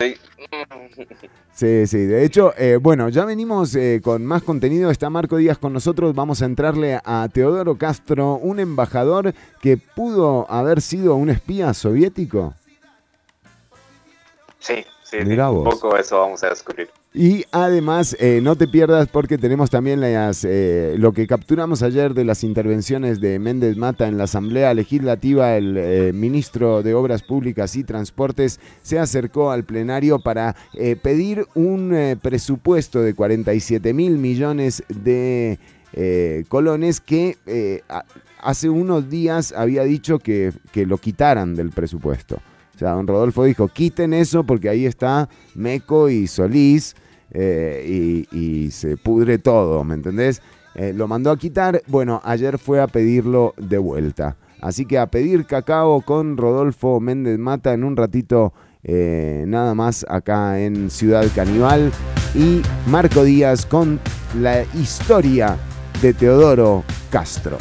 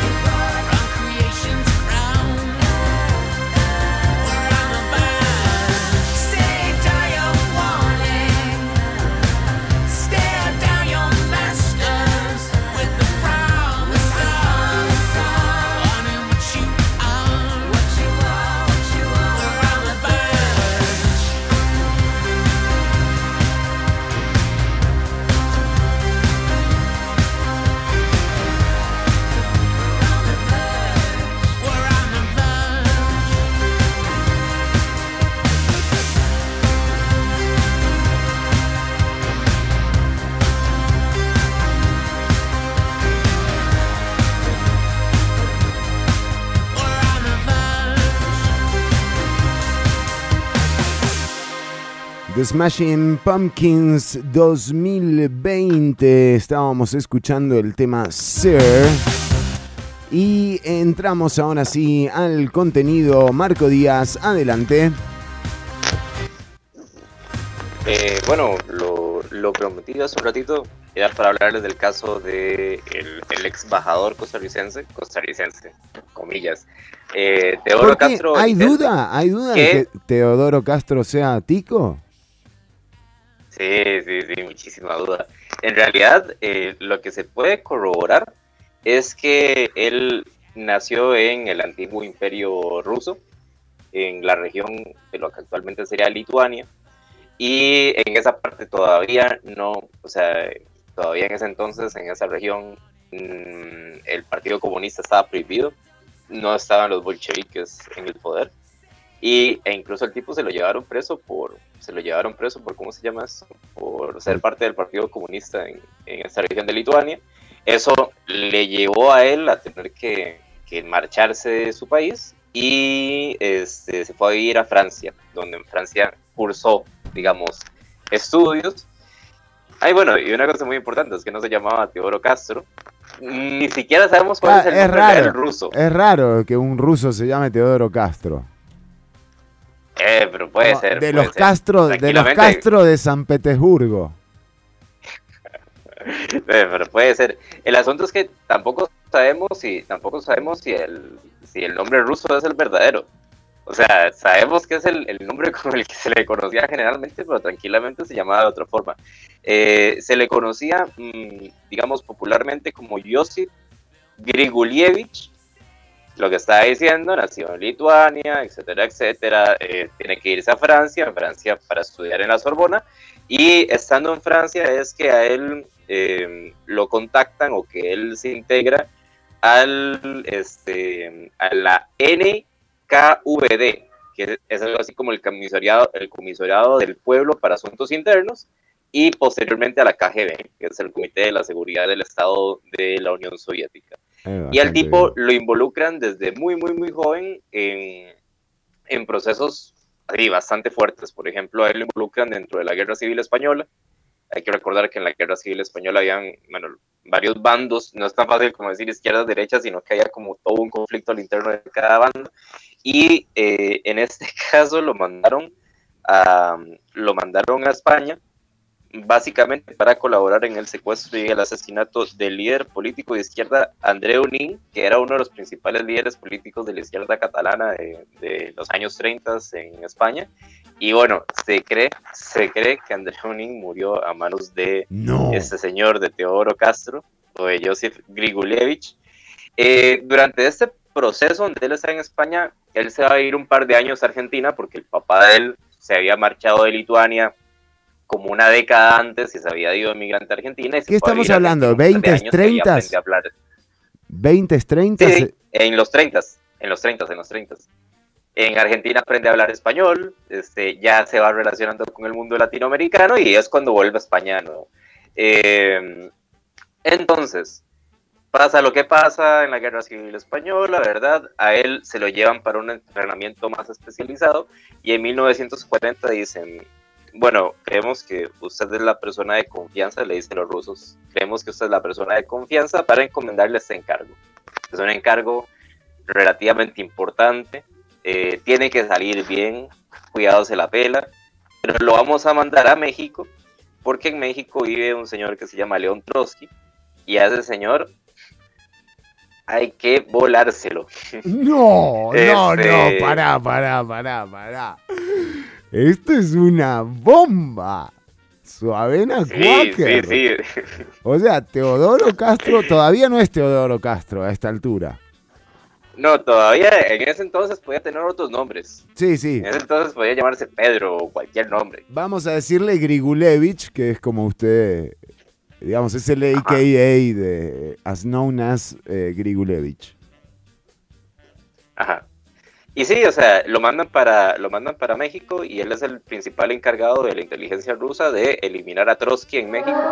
Incluso siempre siempre se habla, o que le menos cae alguien aquí. Sí, sí. Este, oh, me llega un virus, me llega un virus ruso. Sí. Este, siempre se habla de que eh, este pintor mexicano que es muy famoso, David Alfaro Siqueiros, intentó asesinar a Trotsky en México. Pues bueno, eh, él fue parte del comando que organizó, eh, que organizó Grigorievich en México. Y ese comando al final salió mal porque, a ver, Trotsky tenía como una cierta, digamos, con cierto respaldo del gobierno mexicano, del gobierno de Cárdenas que lo había recibido y que lo, lo mantenía en el país, y aparte de eso, en la casa de él, que actualmente es un museo, la Casa Roja en, en Coyacán, eh, pues nada, tenía como un montón de guardaespaldas y esos guardaespaldas abortaron, digamos, el intento de asesinato del comando eh, dirigido por, por Grigorievich. Así que, este, digamos que el proceso salió mal, eh, a él lo sacan, de, lo sacan de México, y es entonces cuando empieza como un periplo nuevo como por Sudamérica, por ahí, y estando en Sudamérica, como a finales de los años 40, conoce a un costarricense que está viviendo en Chile, No. que no es otro que él... Que Oh, el pará, escritor pará, que acá, acá estamos, acá es donde estamos hasta las bolas, ya está. Ya a partir de acá la historia empieza a ser una amenaza contra nuestra seguridad, eh, Marco Díaz. Bueno, no tanto, no tanto, bueno, sí, sí, no, no sé. Este, pero la cosa es que él se va a ir, él está viviendo en Chile a finales de los 40 y en Chile, Ajá. No, nada que ver. ¿Por qué el punto guanacasteco? ¿Qué tiene que ver? En Chile no, no, creo. y, y en realidad no, en realidad no conoce un guanacasteco, conoce un limonense, Eh, porque en Chile conoce al escritor costarricense Joaquín Gutiérrez, eh, Joaquín Gutiérrez, un, un comunista histórico costarricense que estaba de diplomático en ese entonces allá, lo conoce, se hacen amigos y parece ser que Joaquín Gutiérrez puede ser quizás uno de los pocos costarricenses que haya conocido su verdadera identidad y puede ser incluso que haya sido el que le sugiriera que Costa Rica era un buen sitio para continuar su trayectoria como, como espía. Puede ser. Estamos hablando del creador de Cocorí, ¿verdad? O sea, es Joaquín Gutiérrez. Sí, casi nada, o sea, sí, y si hay que, y si alguien, ojo, la cosa con los espías es que los espías tienen que crearse una identidad y eso implica crear todo un relato para sustentar esa identidad. Y bueno, ¿quién mejor que un escritor, que un novelista para crearle la identidad costarricense a partir de la cual se iba a infiltrar eh, Claro, en la sociedad hay- eh, costarricense? Claro, y hay una historia, sí, claro, está esa historia de Joaquín Gutiérrez eh, en, en Argentina. Eh, claro, es esa misma, es ese mismo momento. Y bueno, ¿qué, qué es lo que hace, qué es lo que hace Gutiérrez? ¿Qué es lo que le dice? O sea, ¿cuál es la estrategia de fondo? La estrategia de fondo es que eh, necesita algún tipo de puesto político que le permita seguir teniendo accesos, digamos, para poder entrar en contacto con determinados personajes a los que le envíe el gobierno soviético, ¿verdad? Así que eh, en la conversación con Gutiérrez lo que hablan es como, Mae, y si usted se volviera diplomático, Tico, no le sería fácil entrar en contacto con determinados puntos, ¿verdad? Entonces ahí es donde se crea la identidad y, le, y se inventa la identidad de eh, Teodoro Castro Bonefil, que eh, lo vendieron como el hijo ilegítimo de un cafetalero alajuelense eh, un cafetalero que había vivido en Sudamérica, que, que había pasado por Argentina, por No. Chile, que no sé qué, y que Teodoro era el hijo ilegítimo de, de- de ese cafetalero. Entonces, a partir de ese relato, lo presentan en la sociedad costarricense y consigue su, pas- su presupuesto, eh, su pasaporte costarricense. Claro, lo nacionalizan básicamente. Lo- sí, se convierte en tico en ese entonces. Ahora, ese pasaporte no le va a sacar tanto provecho en Costa Rica como si en Roma, porque el tipo en ese entonces sabía ir a Italia y en Italia se encarga de hacer una cosa que es, que es maravillosa, o sea, es increíble. Eh, él siendo ya un costarricense, se va a vivir a Italia, se establece en Roma y ¿qué hace? Lo que hace es establecer una serie de contactos en Roma, una serie como tanto de contactos de negocios como de contactos religiosos. Y eso lo utiliza en favor de cuando aparece algún político tico por Italia, de darlos, digamos, a, a beneficio a esas personas. Para Entonces, vos, ejemplo, Mélida, para eh, vos. Claramente, entonces, por ejemplo, cuando, cuando el representante del gobierno de Utilio Late envió a que se llamaba un señor que se llama Antonio Facio, lo mandaron a Italia, este don, don Teodoro le, básicamente coordinó para que pudiera tener una reunión con el Papa Pío XII. Entonces, eh, gracias a Teodoro es que el representante de Otilio Late pudo entrar en contacto con el Papa. Que es como, ojo, ojo lo que yo puedo hacer desde aquí, ¿verdad? Pero se dice, se dice que el momento donde, donde él ya hace como match con los políticos costarricenses es el momento donde, donde ya empieza como a posicionarse, es cuando eh, el, a ver, es cuando en, Italia conoce a eh, Pepe Figueres y creo que a Orlich, no, a Uber, los conoce en Italia y les ayuda con unos negocios, ne- negocios finqueros, negocios de, de ese No, tipo. no, no, no se te lo puedo creer, no te lo puedo creer este vínculo, no lo puedo creer. Ajá. Exacto, entonces a, a partir de esos vínculos es que en Costa Rica dicen, oh, este señor, ¿verdad? Ah, bueno, y él tuvo contactos no solamente con, con Figueres y Uber, sino también con el propio monje, con el Chandy, con todos los tipos importantes de ese entonces. Claro, La figura en Europa que ayudaba, digamos, como esos vínculos comerciales y esos vínculos religiosos, era a partir de Teodoro. Entonces ahí el gobierno late dicen, bueno, este señor con lo que está haciendo allá, ¿cómo no va a ser embajador de Costa Rica en Italia? Y lo nombran embajador. Este, y muy rápido pasa de ser, de, ser, de ser embajador a ser cónsul. Y ahí es donde sucede que, eh, donde la historia se pierde un poco y se dice, bueno, ya no va a ser solo cónsul de Costa Rica en Italia, sino que también va a ser embajador de Costa Rica en Yugoslavia. Y ahí es donde viene una nueva misión de parte del gobierno soviético para Grigorievich, donde le dicen, mira, en Yugoslavia hay un tipo que se Camarada Tito. que no nos está haciendo caso. Tito. Sí. No. eh, no, y hay que volárselo. No, este tipo. Entonces había como se está no lo puedo se creer. está no lo diseñando se está diseñando todo un plan sí se está, se está diseñando todo un plan de cómo eh, de cómo digamos Grigorievich se podía hacer cargo del asesinato de Tito en, en Yugoslavia. Hay que decir que eh, probablemente fue uno de muchos porque Stalin estaba obsesionado con ese tema. Sí, por y supuesto. Tito nunca le tuvo Tito nunca le tuvo el más mínimo temor.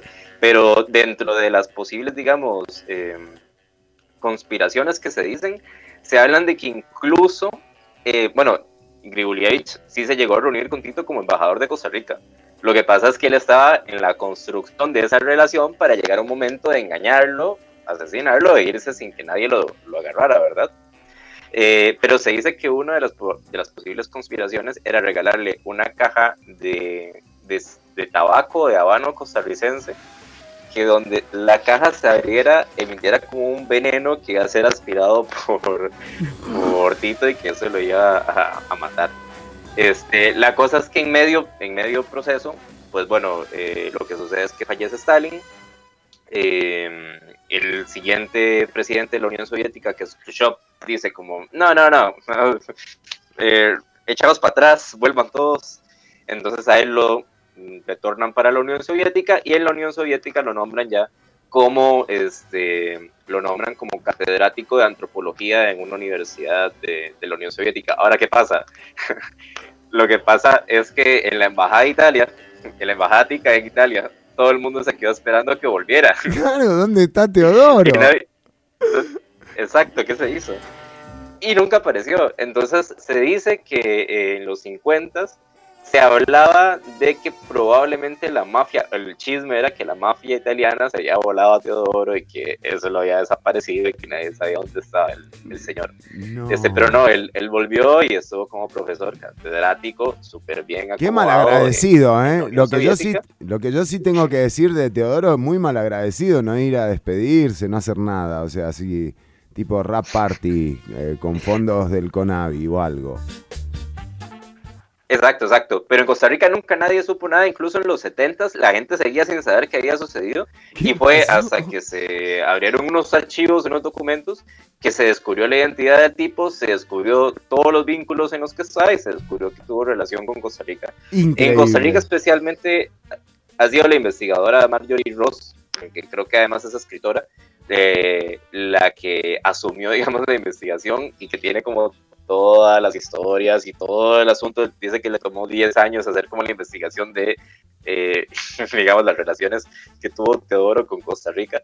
Pero sí, básicamente, eh, eh, ese es el caso de el embajador habilidad, pero- en Italia, en Yugoslavia. No, no, no, no. La habilidad de esta persona para hacer un contacto en Argentina con Otilio Ulate para que eh, Ulate lo recomendase para que en un momento también en el que Costa Rica hacía eso. eh, o sea, de hecho, desde finales de 1800 y toda la primera parte eh, del siglo pasado, de 1900, eh, se estiló dar tierras y nacionalidad a aquellos extranjeros que gozaran de una buena eh, reputación, ¿no? Y, y bueno, y así se fundaron muchos pueblos, ¿no? Eh, como Mansión en Guanacaste. De hecho, eh, Mansión es, es en 1880, por ahí, eh, y ya había tabaco con semilla cubana eh, que, se, que se cosechaba en, en Guanacaste, ¿no? Así que podría ser quizás eh, esa la que intención. con uno de esos. Exacto, exacto. Eh, pero lo de lo que usted cuenta de Teodoro Castro es increíble, yo no tenía ni la menor idea. eh, y lo hilvano también con, eh, con, la, con la presidencia ¿no? de, de Ulate, o sea, eh, que, que se da en, en un momento muy especial, ¿no? Y esa afinidad con, con José Figueres Ferrer. O sea, A mí increíble. lo que me parece, lo que me parece maravilloso y hay que ver cómo lo, cómo lo habrán diseñado, cómo lo habrán creado. Y yo creo que acá habría que ver si Joaquín Gutiérrez no tuvo él más implicación de la necesaria como, como digamos, creador intelectual del personaje de Teodoro. Como embarcador, de vos. jus- Sí, de, de justo lo hicieron italiano y justo sabía que el, el punto débil de cualquier gobierno en este país son, digamos, las relaciones diplomáticas Con el Europa. Vaticano, que, claro, con- sea, claro. Sí, pero específicamente con, Con la Iglesia Católica, que es Vaticano, como claro. por ahí, total, o sea, eso, o sea, con eso está engancha cualquiera, porque pudieron escoger un montón de países y fue justo como ese el gancho. yo me lo imagino, es que yo me lo imagino en Italia, cómo va a ser amigo de este cura, va a ser amigo de, este tipo acá, que no sé qué, la, la, la. No, no, impresionante, impresionante la, la habilidad. Eh, tenemos mensajes de la audiencia que nos llegan al 7271-3149. Gabo, Gabriel Sequeira dice, no, una película hay que hacer con esto. Hay tantas historias así, por suerte nosotros lo tenemos eh, a Marco Díaz eh, haciendo eh, esta, esta sección que realmente nos hace Teodoro Castro de Origins, dice que se podría llamar. Un saludo para, para Gabo. Eh, eh, gracias por el contenido, como siempre, Marco. Realmente un lujo tenerte. No, no, un, un gusto, un placer, un placer. Bueno, y ya venimos con el eh, cierre del programa. Tenemos eh, las intervenciones de Méndez Mata, así que quédate escuchando. Esto es Ciudad Caníbal. Estamos en vivo hasta las 12 mediodía.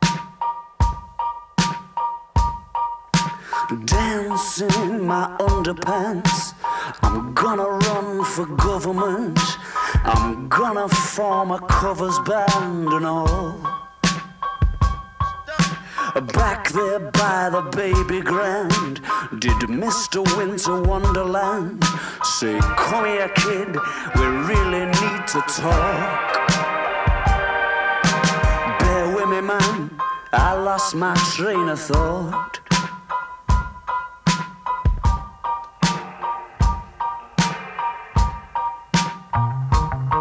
I fantasize, I call it quits. I swim with the economists, and I get to the bottom of it for good. By the time reality hits, the chimes of freedom fell to bits. The shining city on the fritz. They come out of the cracks, thirsty for blood.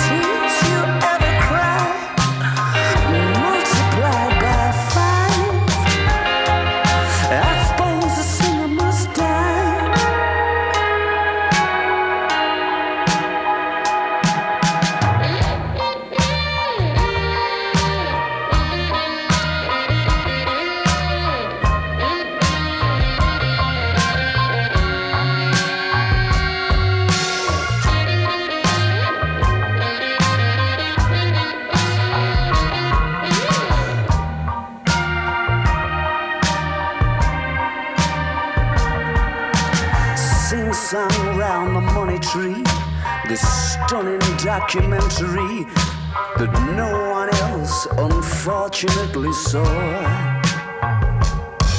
Such beautiful photography, it's worth it for the opening scene. I've been driving round listening to the score. Or maybe I just imagined it all. I've played to quiet rooms like this before. Bear with me, man, I lost my train of thought.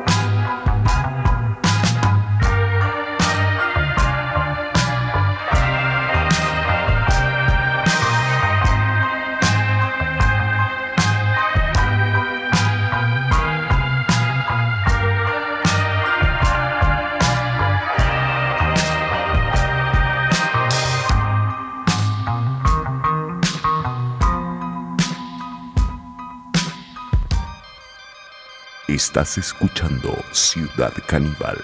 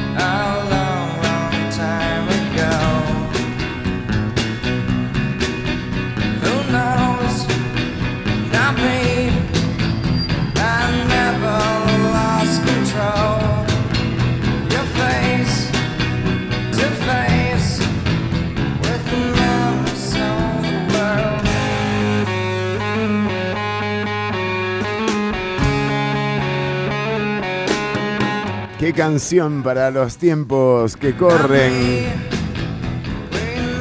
Nirvana en el Unplugged grabado en Nueva York por la cadena MTV.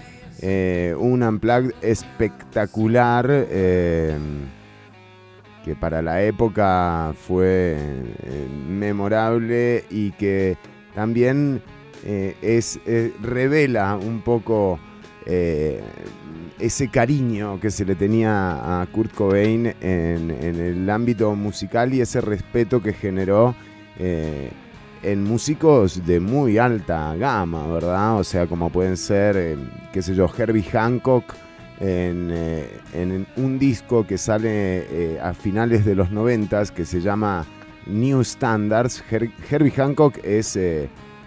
eh, bueno, es un pianista de jazz del carajo, eh, muy conocido, muy famoso, eh, y de funk también. De hecho, tiene temas mm, que forman parte de, por ejemplo, por ejemplo, Hang Up Your Hang-Ups, eh, que, mm, que ha sido utilizado en un montón de, como sample en un montón de cosas, sí, este, sí, correcto. Bueno, eh, Herbie Hancock graba un disco que se llama Nuevos Standards. Eh, el jazz tiene eso, ¿no? Tiene canciones que son, se consideran standards y que todo el mundo toca, ¿no? Eh, Midnight, eh, bueno, hay un montón. El concepto de nuevos estándares es un concepto, eh, digamos, innovador ¿no? y además atrevido para eh, la época y para decirle a los músicos de jazz que hay nuevos estándares, o sea que más allá de lo que hayan eh, de lo que hayan escrito Gershwin o, u otros grandes, o Bill Withers u otros grandes compositores, eh, hay nuevos estándares y en ese disco incluye una canción eh, de cada uno de sus artistas favoritos. Está Prince, está Wonder, Stevie Wonder, ¿no? O sea, músicos del carajo. Y además está eh, una canción de, Nirvana eh, que está buenísima. realmente si, si pueden acercarse a, a ese disco, al New Standards, van, a, van a encontrar eh, atractivos segurísimo en, en toda la en toda la discografía de Hancock, pero particularmente particularmente en, eh, en el disco New Standards y en los discos eh, como Man Child o, ese tipo de temas. Vamos a poner algo del New Standards para que la gente eh, escuche justamente esa versión de All Apologies de, de Herbie Hancock. Muy loco realmente para mí fue un disco de los 90, finales de los 90. Y además eh, vamos a cerrar con, eh, con la información eh, referente al caso Cochinilla. Ayer estaba, estuvo el ministro de Obras Públicas y Transporte, Rodolfo Méndez Mata, El El- todavía ministro. El todavía ministro, sí, sí, sí. Le digo que ayer salió Y que parece que va a seguir siendo. Ayer salió más ministro, eh, le digo, de, de la, de la comparecencia. En realidad era una presentación eh, que estaba haciendo en la Comisión de Hacendarios, solicitando eh, un presupuesto de 47 mil millones de colones, un presupuesto que él mismo había pedido se retirara de la solicitud de extraordinario que se había hecho a, la Asamblea Legislativa.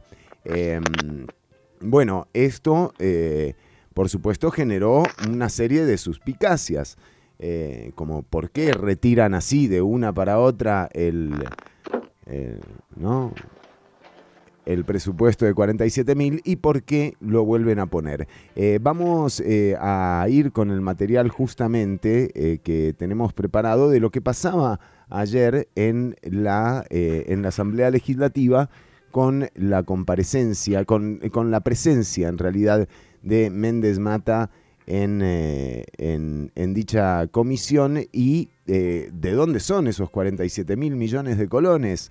Eh, ¿A quién se los van a dar? Bueno, eh, parte de lo que, de lo que recopilaron eh, nuestra gente sobre, esa, sobre esa comparecencia lo vamos a ver en cuanto lo encontremos. ¿Lo tenemos o, o no? Sí, sí. ¿Es en serio? Díganme que sí. Ahí está. Gracias. Vean qué paradoja. Hemos realizado en esta administración una obra, una obra que este país celebra,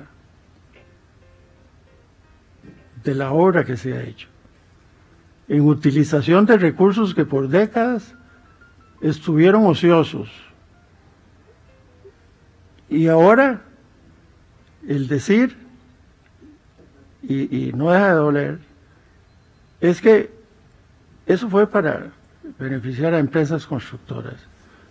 Digo, eh, ahí están las obras y cada uno de los centavos que recibió el CONAVI están en, en obra pública. Tengo años en, que no veo la obra pública eh, eh, avanzar de esta manera y cuando a, a uno le hacen preguntas sobre el tema de, de lo que han hecho en carreteras, usted dice, el, el país celebra.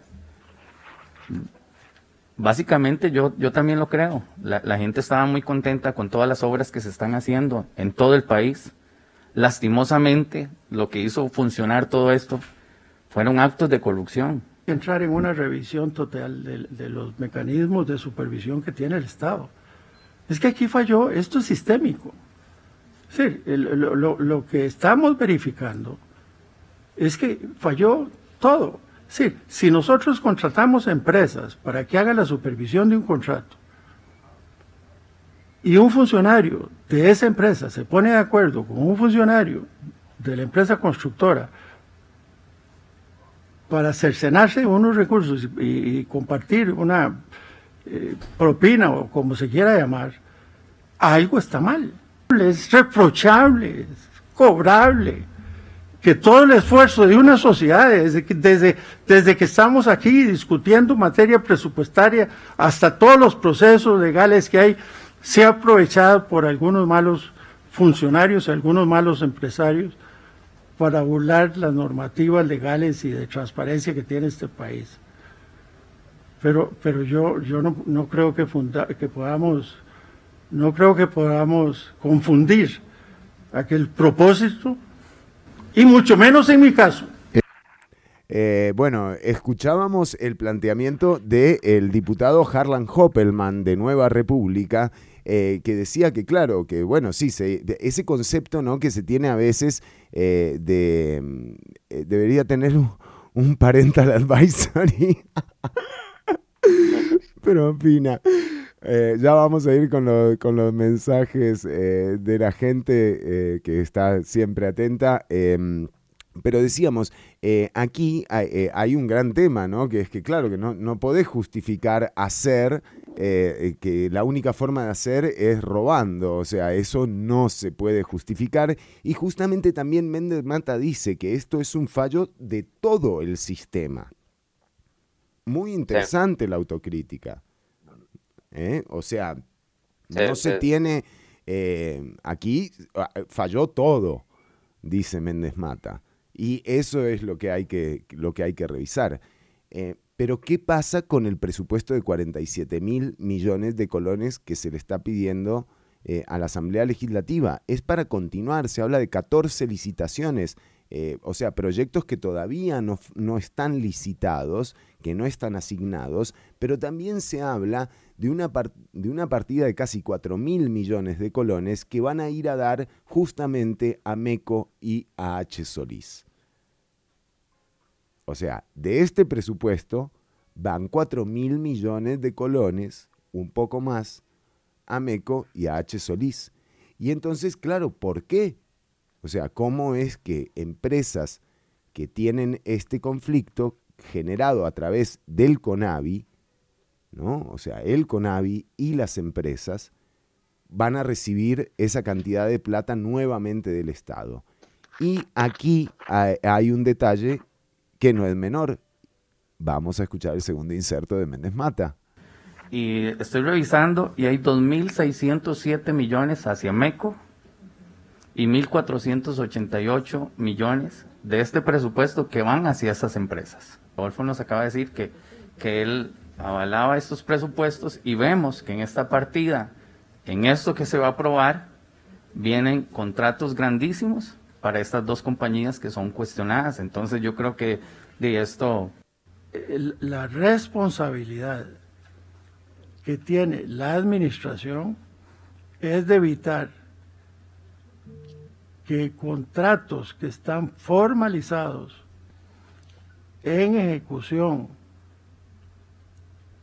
se paralicen por hechos de responsabilidad del Estado, porque eso le daría base o podría darle base a las empresas contratantes a hacer una demanda contra el Estado para reclamar los efectos de la decisión del Estado de desvincular su contrato. Claro, acá hay un gran tema, ¿no? Mientras sí, y siga la cumbia. Eh, bueno, pero es que ese es el asunto, ¿no? Eh, todavía hay contratos vigentes y hay que cumplirlos, porque si no cumplís, o sea, si por alguna razón estos proyectos se frenan por eh, una inacción del Estado, el Estado se puede llegar a ver envuelto en una serie de demandas. De hecho, hay otro gran tema. Eh, no podés desatender las redes viales del país. O sea, no las podés desatender un mes, ¿me entendés? Porque eh, se va al carajo todo y eso sí es una gran irresponsabilidad. Eh, aquí hay que seguir cuidando las calles, hay que seguir dándole mantenimiento a los puentes, hay que seguir asfaltando, hay que seguir haciendo calles. Eso es una barbaridad frenarlo. Por supuesto que a todos nos gustaría que hubiesen otras empresas eh, que hagan esos trabajos, pero lo cierto es que las adjudicadas son estas empresas y por eso hay que darles esas partidas. Ahora, no todos los proyectos, ¿no? porque uno, de nuevo, uno ve que el país lo ha construido básicamente H. Solís y MECO, eh, por donde vayas hay grúas de H. Solís y MECO, en donde sea, obra pública, obra privada, O sea, levantan puentes, levantan edificios, levantan lo que sea. Un muerto te levantan. Eh, y tiende a pensar que en todos los proyectos se administran igual. Y no es así.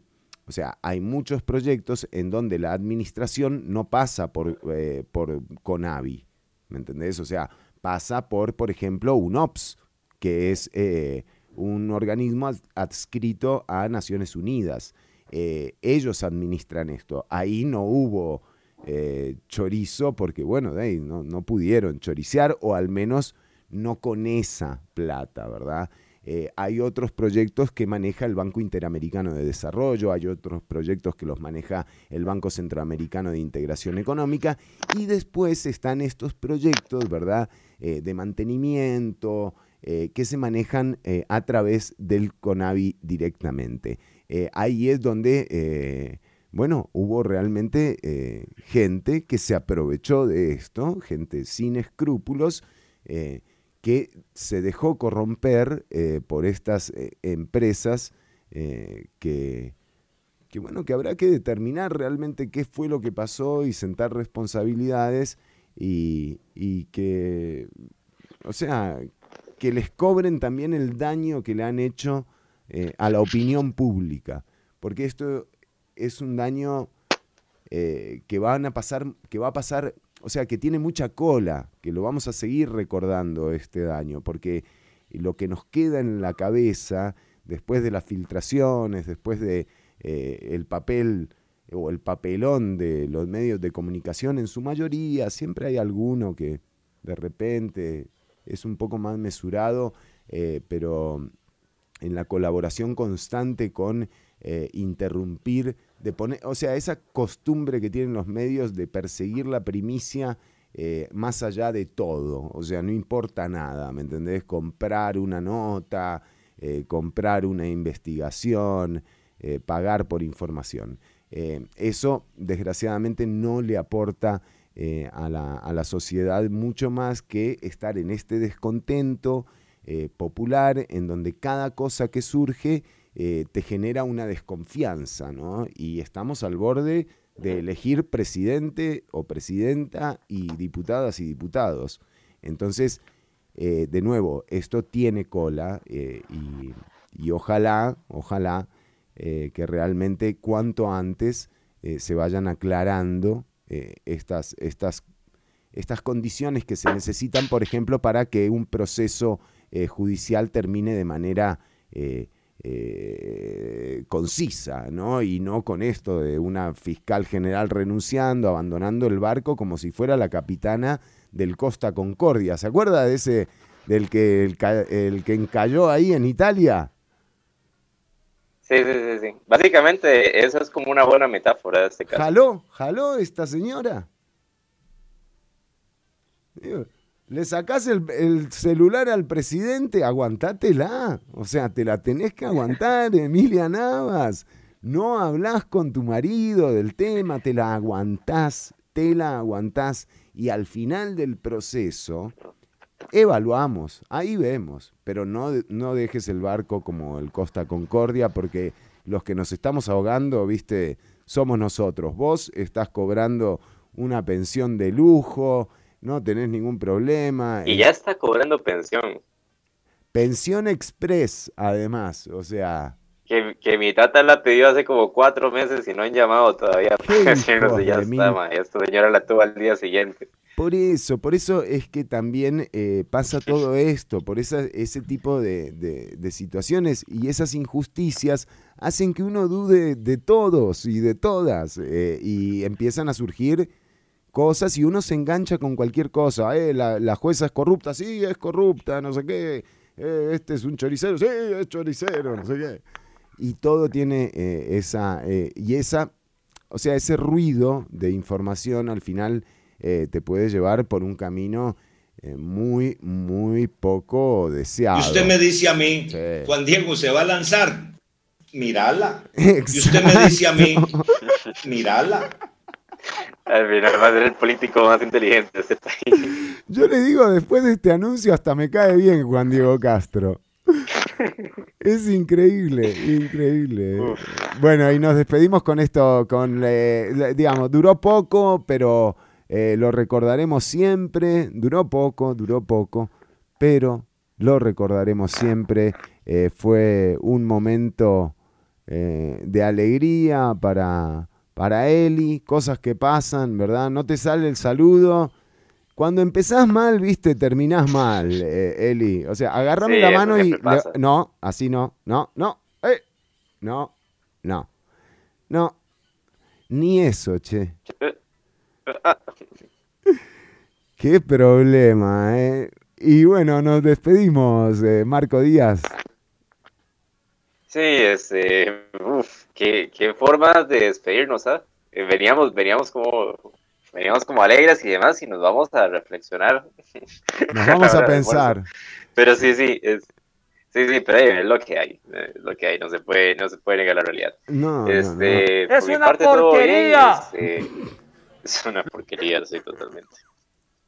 Y nada, nos vemos. El programa continúa el próximo viernes. ¿El viernes quién está? El viernes eh, la tenemos a Mariela Herrera eh, y atención Ah, porque programón, el- entonces. sí sí eh, también vamos estamos averiguando un poco sobre una denuncia porque el caso Cochinilla sigue eh, y mm, hay una especie de tendencia a que el próximo paso se dé en torno a los gobiernos locales y a las municipalidades, ¿verdad? Eh, que eh, también no, no está de más eh, investigar qué es lo que ha pasado, pero también hay algunas denuncias que se han dado en estos días en torno a la figura de Johnny Araya. Ayer hablamos con Johnny Araya. Sí, ayer- sí, sí, sí. sí, sí, sí. Eh, así que el viernes les vamos a tener eh, un reporte sobre, sobre, este, sobre este tema y otros temas también. No se pierdan el programa del viernes. Recuerden que los episodios este y episodios anteriores los podés escuchar en Spotify. El podcast de Ciudad Caníbal está eh, habilitado para todas y todos. ¿eh? Ya estamos, ¿verdad? Ya nos vamos a almorzar. Eh, sí, hace un hambre, tengo la tripa. Es que yo, yo ando con hambre, man. ¿Qué habrá comido, qué habrá almorzado hoy Mélida, no? Qué lindo también para Mélida haber vuelto a la casa. De hecho, o sea, Sí. qué suerte que no dio la un, casa. arroz, un arroz con pollo, fijo. Che, qué- y, y además, qué suerte que no dio la casa, la nuestra, ¿no? O sea, la de todos, la casa de todas y todos, eh, de Mélida, que podemos Yo ir. estaba pensando, yo estaba pensando que podríamos ir a pasear un día de estos. Hoy- nosotros Esperamos a que haga estuvimos, sol y, y vamos y usamos y pedimos la piscina. nosotros De estuvimos sí. el domingo nadando, o sea, entras ahí, vos decís que vas de parte de Ciudad Caníbal, es más, ni hace falta, ¿eh? porque esa casa es nuestra, o sea, olvídate. No, no me gusta, no es mi estilo, la verdad. O sea, seamos honestos. Una casa de mierda, digamos, no, no tiene personalidad, no me gusta. Pero tiene piscina, entonces uno va ahí, lleven toalla, eso sí, porque no hay toallas, eh, y, eh, y, y di- y mantengan el distanciamiento, porque va mucha gente. Parece ojo de agua ya esa casa. Ujú, ujú. Y bueno, y si van a gastar una carne, pueden llevar también como Sí, todo lo que gusten y de paso se pasan un día genial. Un día genial eh, con los chicos, con todo, con Mélida, que ahora ya, ya volvió Mélida, ya volvió la anfitriona, eh, ella te abre, es, es divina, eh, así que no se lo pierdan. Un saludo para Riner Camacho que nos dice, esa asamblea, sí, el, el Parent Advisory, eh, a Luis Diego Francesa y Schmick, un abrazo para vos, a Iván Torres, saludos. Eh, a Cora también, qué ganas de llorar, qué impotencia. Em, ojo, porque no todo es, eh, es impotencia, también siempre está la posibilidad de protestar. O sea, mm, ayer, de hecho, el lunes estuvieron eh, frente a la sala constitucional protestando por empleo público. Ya se están dando algunos focos de protesta que, que por supuesto eh, son justificables. Y atención porque esta semana está lo del Fondo Monetario Internacional en la Asamblea Legislativa. Esto va a generar también eh, alguna reacción por parte de los sectores eh, sociales organizados. No tan organizados, no tan sociales, bastante desarticulados, pero lo cierto es que sí, el año pasado demostraron su músculo, sobre todo cuando se juntaron Celi Moguido con, o sea, Rescate Nacional con la ANEP. Eh, veremos si eso pasa. En la manifestación del lunes estaban eh, tanto Celimo Guido como la NEP y entregaron un pliego de peticiones a la sala constitucional. Eh, nos despedimos, Marco Díaz, ha sido todo, pero quédense escuchando muy buena música. Exacto, les dejamos y que tengan un buen almuerzo. Chaito. Saludos para Silver Ceballos. Chau, chau, chau, chau, chau. Cuidarse, pasarlo bien, que nada cuesta.